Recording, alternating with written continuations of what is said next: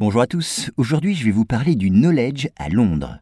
Alors vous allez le voir, au volant de leur célèbre voiture noire, les chauffeurs de taxi londoniens peuvent se passer de GPS. En effet, ils n'accèdent à leur métier qu'après avoir passé un examen très rigoureux appelé le knowledge.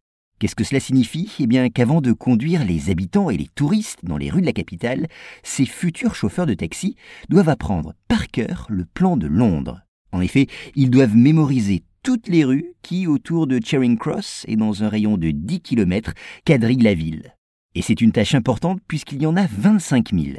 L'exercice est d'un tel niveau que cet apprentissage s'étale sur plusieurs années.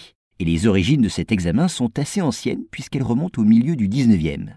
À l'époque, les passagers montaient dans des cabs, ces fiacres conduits par un cocher placé à l'arrière du véhicule sur un siège surélevé, et le parcours à mémoriser était déjà le même, à peu de choses près.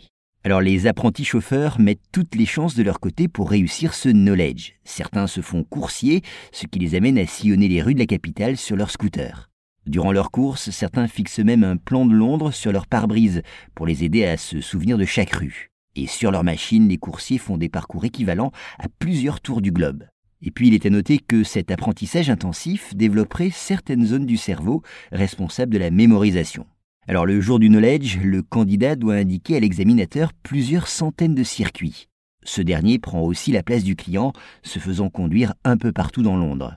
Non seulement le candidat ne doit alors pas faire d'erreur dans son parcours, mais il doit aussi montrer à l'examinateur tous les centres d'intérêt rencontrés.